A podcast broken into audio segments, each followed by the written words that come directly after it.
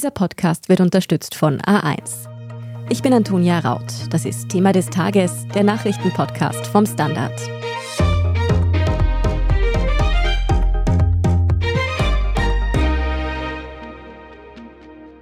Voters here in Turkey will head to the polls on May 14. Drei Monate nach den Jahrhunderterdbeben im türkisch-syrischen Grenzgebiet steht in der Türkei eine Richtungswahl an. Dabei deuten Umfragen auf ein sehr knappes Ergebnis hin. Erdogan und sein Herausforderer Kilicdaroglu liegen etwa gleich auf.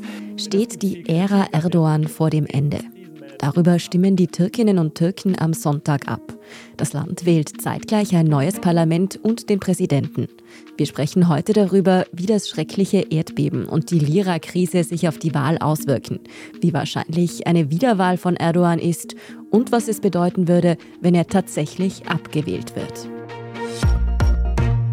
Jürgen Gottschlich, du berichtest für den Standard aus der Türkei und auch über diese Wahl.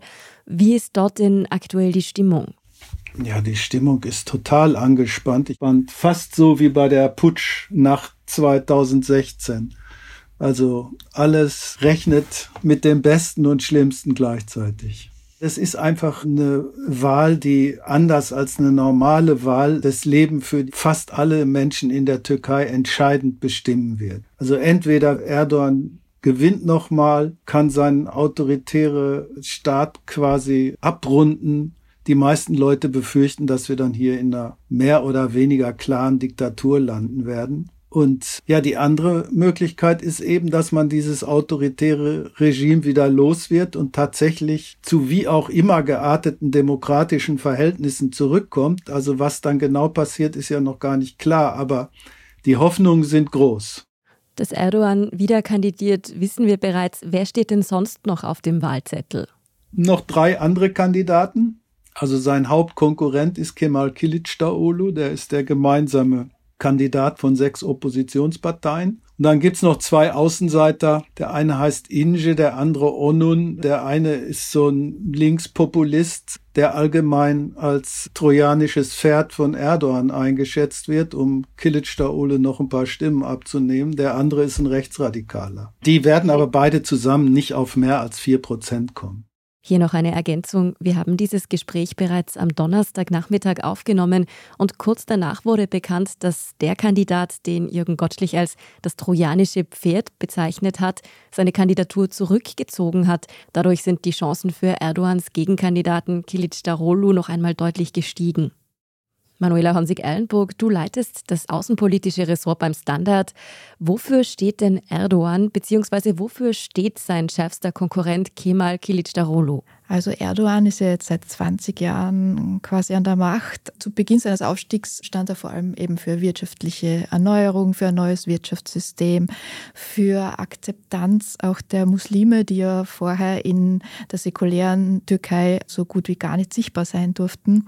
Auch stand er für eine Herkunft, die nicht aus den Eliten ist. Also er prahlt ja jetzt immer noch damit, dass er ein Mann aus dem Volk ist. Für die Menschen, die jetzt natürlich so massiv an der Wirtschaftssituation, an der zunehmenden Inflation leiden oder in einem Erdbebengebiet sogar in Zelten wohnen, ist das natürlich nimmer glaubwürdig und eher sowas wie ein Hohn, wenn man daran denkt, dass er mit seiner Familie mittlerweile in einem Palast mit 1100 Zimmern wohnt. Also das ist mittlerweile recht schwierig für die ältere Generation, vor allem für die Bevölkerung Land ist er aber immer noch ein Stabilitätsanker, auf den sie nichts kommen lassen und der auch für eine starke Türkei innerhalb von Europas, innerhalb der Welt steht. Also er hat quasi die Türkei wieder groß gemacht auf der internationalen Bühne. Er spielt eine wichtige Rolle, was den Ukraine-Krieg betrifft, als Moderator zwischen Russland und der Ukraine. Er blockiert zum Beispiel den NATO-Beitritt von Schweden. Also die Türkei ist eine weltpolitische Größe und das finden seine Stammwähler natürlich toll.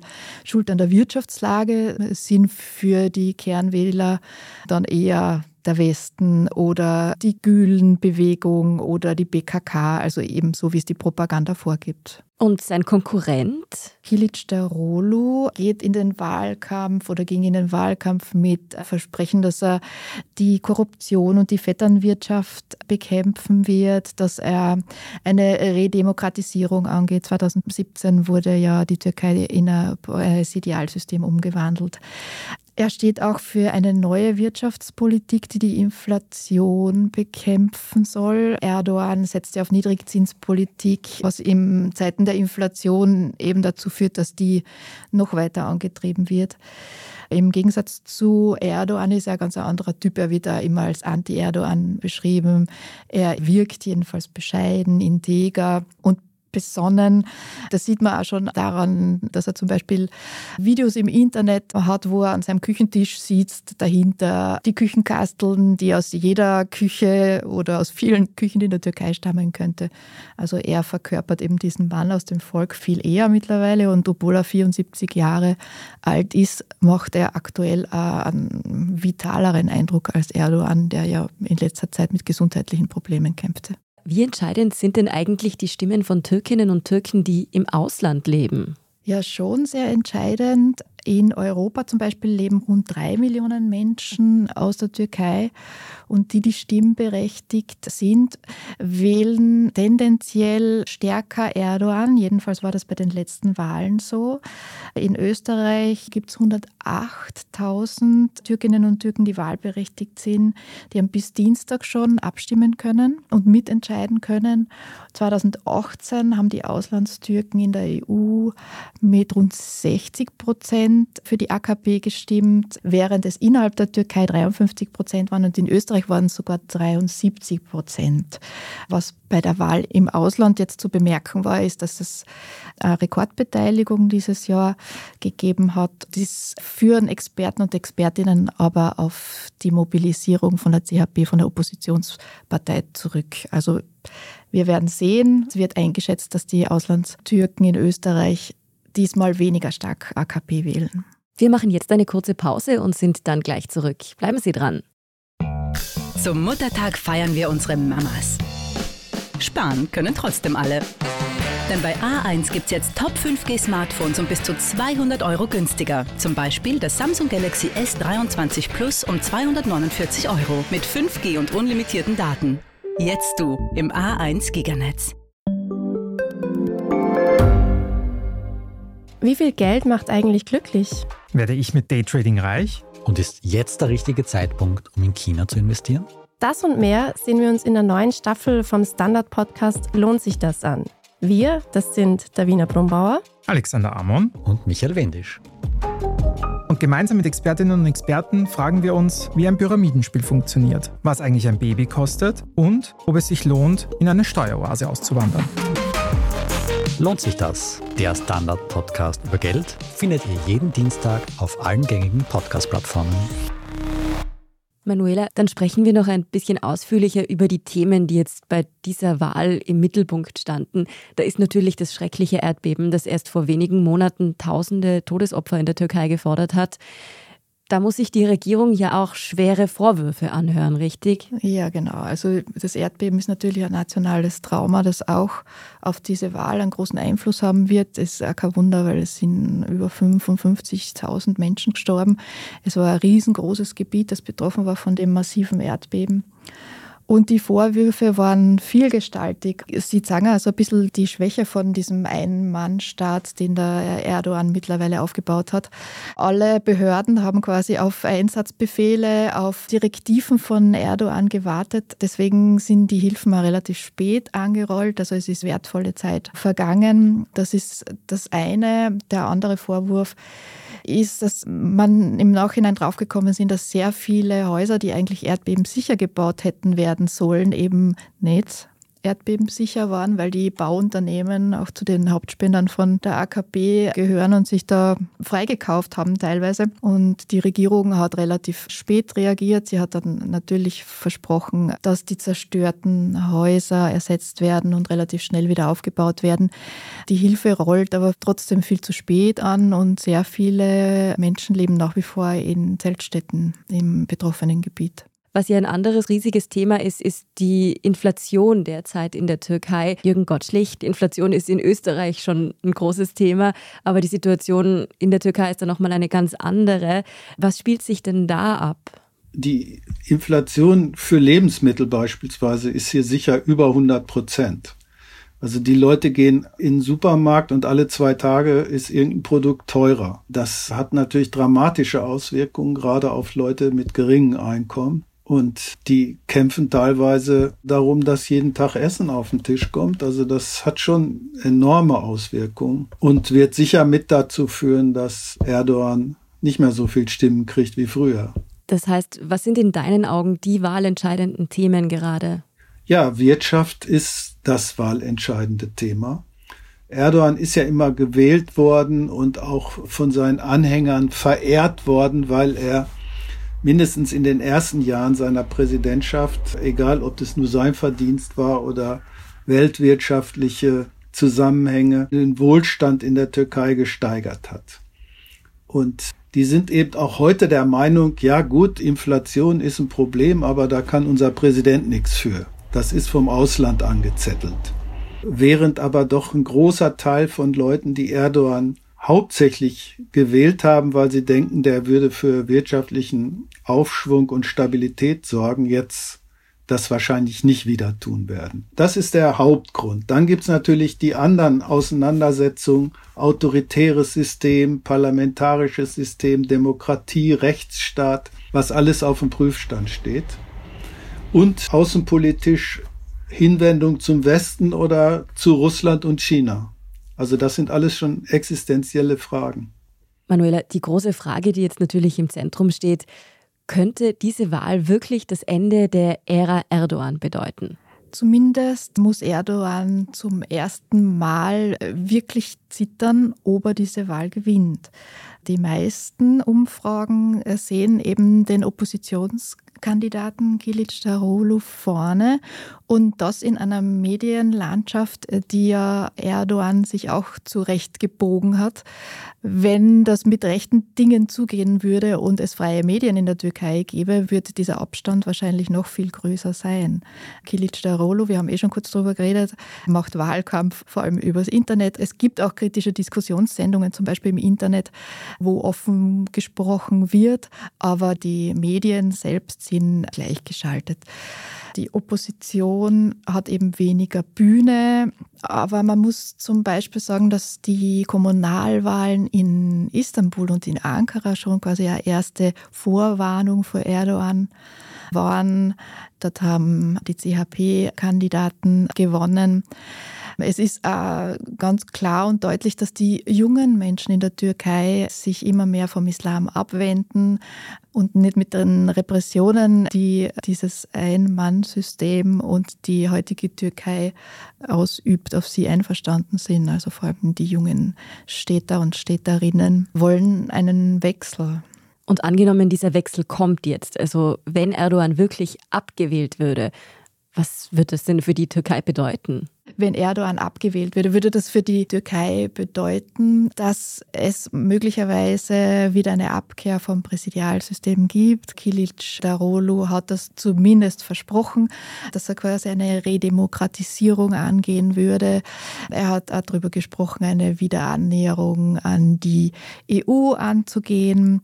Er möchte vor allem eben eine Demokratisierung der Türkei. Er hat visafreie Reisen in die EU versprochen. Das wäre mal wahrscheinlich die erste große Veränderung und eine Veränderung, die quasi einer Weggabelung gleichkommt, ist auch, dass Erdogan dann daran gehindert würde, eben sein autokratisches System weiter auszubauen. Das heißt, für die Türkei würde es eine Annäherung an die EU wieder bedeuten.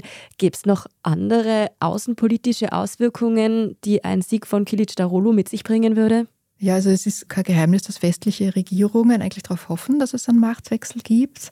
Experten und Expertinnen bezweifeln aber, dass es einen großen Unterschied in der Außenpolitik der Türkei geben würde, atmosphärisch jedenfalls. Man kann die schwierigen Beziehungen zu dem wichtigen Partner Türkei wahrscheinlich auf neue Beine stellen. Aber zum Beispiel die türkische Position im Krieg in der Ukraine wird sich vermutlich nicht großartig ändern. Also man wird sich in der CHB sicher nicht den Sanktionen in der EU anschließen. Man wird sicher in Nordsyrien weiterhin aktiv bleiben. Das EU-Flüchtlingsabkommen, das 2016 mit der Türkei Türkei und der EU abgeschlossen wurde, sieht Kilic Darolo auch kritisch, wirft der EU Erpressung vor und will das Ganze auf neue Beine stellen.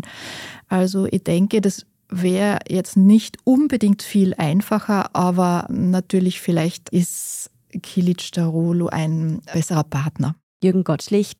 Nun hat es ja auch Angriffe gegeben bei einer Wahlkampfveranstaltung auf einen Gegenkandidaten von Erdogan. Der wurde da mit Steinen beworfen. Wie schätzt du das ein? Wie viel Eskalationspotenzial bringt auch dieses Wahlwochenende? Könnte es dazu Ausschreitungen kommen? Ja, wir hatten alle befürchtet, dass nach diesem Vorfall in Erzurum am Montag es weitere Zwischenfälle geben würden. Die sind bisher ausgeblieben, zum Glück. Die Leute, die zur Opposition gehören, haben alle dazu aufgerufen, man soll ruhig bleiben, sich bloß auf keine Provokation einlassen und so weiter. Das hat bisher auch geklappt. Ich glaube auch nicht, dass jetzt morgen, also ich weiß es natürlich nicht, aber ich hoffe nicht, dass da noch was Großartiges passiert. Aber eben dieser Zwischenfall am Montag hat gezeigt, welches Eskalationspotenzial möglich ist und zwischen dem ersten und zweiten Wahlgang sicher auch zum Tragen kommen würde. Gehst du denn davon aus, dass die Wahl selbst fair ablaufen wird, beziehungsweise dass das Ergebnis dann auch von beiden Seiten akzeptiert wird, egal wie die Wahl ausgeht? Nein, sicher nicht. Also fair läuft sie sowieso nicht ab. Schon die ganze Vorbereitung auf die Wahl ist in keiner Weise fair. Also beispielsweise Sendezeit im Fernsehen. Erdogan hatte ungefähr 50 mal mehr Sendezeit im Fernsehen als Kilic Daolo die ganzen Medien werden von Erdogan beherrscht, also nicht nur die Fernsehanstalten, auch fast alle Printmedien. Erdogan setzt hemmungslos sämtliche staatlichen Ressourcen für seinen Wahlkampf ein. Beispielsweise hat er für seine Großkundgebung am letzten Sonntag 10.000 Busse quasi beschlagnahmen lassen und damit seine Anhänger dahin gekarrt, während die Metro, die die Leute von Kilitschdaole zu dem Veranstaltungsort bringen sollte, gesperrt wurde. Also so fair laufen hier die Wahlen ab. Und wenn es ein knappes Ergebnis wird, wird jede Seite, entweder die eine oder die andere, die Wahlen natürlich anfechten. Dazu hat jede Seite bis nächste Woche Dienstag Zeit, um Einsprüche einzulegen. Mhm. Und Manuela, angenommen, Erdogan bleibt an der Macht? Wenn Erdogan an der Macht bleibt, dann wird er vermutlich versuchen, eben dieses autokratische System weiter auszubauen, sich weiterhin mehr Macht zukommen zu lassen. Herrschaft auf Lebenszeiten steht im Raum, also dass die Türkei quasi im Endeffekt dann zu einer Diktatur umgebaut wird. Die Wirtschaft würde wahrscheinlich auch weiterhin leiden, weil er auf diese Niedrigzinspolitik weiterhin setzt. Für mich klingt das irgendwie, als wäre das die letzte Chance für die Türkei, das demokratische System zu retten. Absolut. Diktatur oder Demokratie. Ist es möglicherweise, wobei man natürlich die Zivilgesellschaft in der Türkei auch nicht unterschätzen darf. Also im Gegensatz zu anderen autokratischen Systemen ist die Zivilgesellschaft doch unter hohen Kosten natürlich, aber doch noch relativ stark in der Türkei. Es wird also wirklich eine richtungsweisende Wahl am Sonntag in der Türkei und mit dem Ergebnis ist dann auch noch lange nicht gesagt, wie es wirklich weitergeht. Wir halten Sie natürlich up to date. Vielen Dank, Manuela Honsig-Erlenburg und Jürgen Gottschlich, für diese Einschätzungen. Okay. Sehr gerne. Danke Ihnen fürs Zuhören und in der Meldungsübersicht bringt mein Kollege Scholt Wilhelm Sie gleich noch auf den neuesten Stand, was sonst so in der Welt passiert ist. Zum Muttertag feiern wir unsere Mamas. Sparen können trotzdem alle. Denn bei A1 gibt es jetzt Top 5G Smartphones um bis zu 200 Euro günstiger. Zum Beispiel das Samsung Galaxy S23 Plus um 249 Euro mit 5G und unlimitierten Daten. Jetzt du im A1 Giganetz.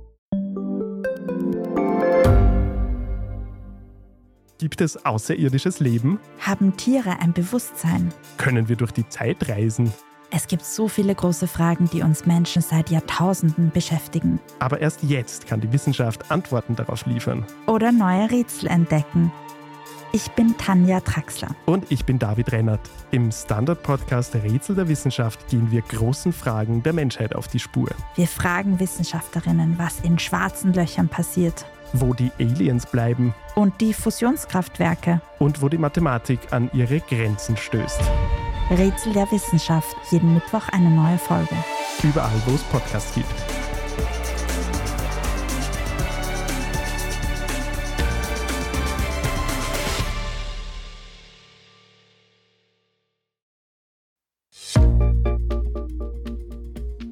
Und hier ist, was Sie heute sonst noch wissen müssen. Erstens, die Inflation beschäftigt das österreichische Parlament auch zum Ende der Woche.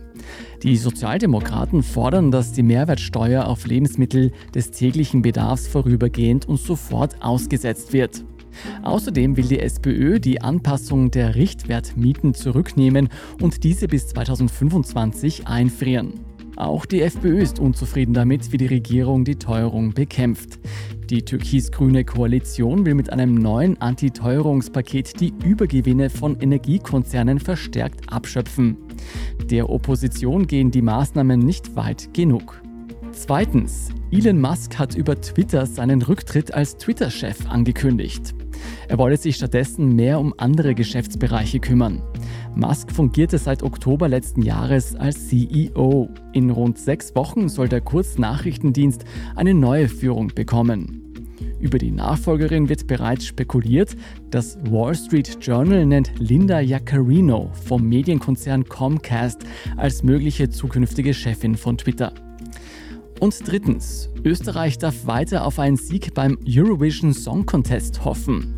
Beim Semifinale am Donnerstagabend ist Österreich eine Runde weitergekommen. Mit ihrem Song Who the Hell is Edgar konnte sich das Duo Thea und Salina für das Finale qualifizieren. Das gelang zuletzt 2018. Das große Finale des ESC wird am Samstagabend stattfinden. Als Favoritin gilt allerdings Loreen aus Schweden mit ihrem Song Tattoo. Für sie wäre es dann schon der zweite Sieg. Das Finale können Sie am Samstag auch auf der Standard.at in einem Live-Ticker mitverfolgen. Mehr dazu und alles weitere zum aktuellen Weltgeschehen können Sie wie immer auf der Standard.at lesen. Und wir haben noch zwei Hinweise zu unserem Schwesterpodcast Inside Austria für Sie. Dort startet morgen Samstag eine Reihe über Heinz-Christian Straches ehemaligen Bodyguard, der die Ibiza-Affäre ins Rollen brachte. Hören Sie rein, überall wo es Podcasts gibt. Und für alle Inside Austria-Fans aus dem Raum Innsbruck, beim Journalismusfest findet am Sonntag um 12.30 Uhr eine Live-Aufzeichnung von Inside Austria statt. Bei der Diskussion im Leopoldsaal erzählt der Ibiza-Drahtzieher Julian Hessenthaler seine Geschichte. Bis dahin können Sie uns erreichen, falls Sie Feedback haben auf podcast.derstandard.at. Wenn Sie unsere Arbeit unterstützen wollen, dann tun Sie das gerne mit einem Standard-Abo. Alle Infos dazu finden Sie auf abo.derstandard.at. Antonia Raut hat den heutigen Beitrag gestaltet. Mein Name ist Scholt Wilhelm. Baba und bis zum nächsten Mal.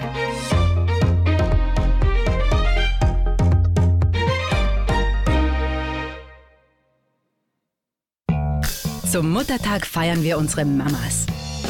Sparen können trotzdem alle. Denn bei A1 gibt es jetzt Top 5G Smartphones um bis zu 200 Euro günstiger. Zum Beispiel das Samsung Galaxy S23 Plus um 249 Euro mit 5G und unlimitierten Daten. Jetzt du im A1 Giganetz.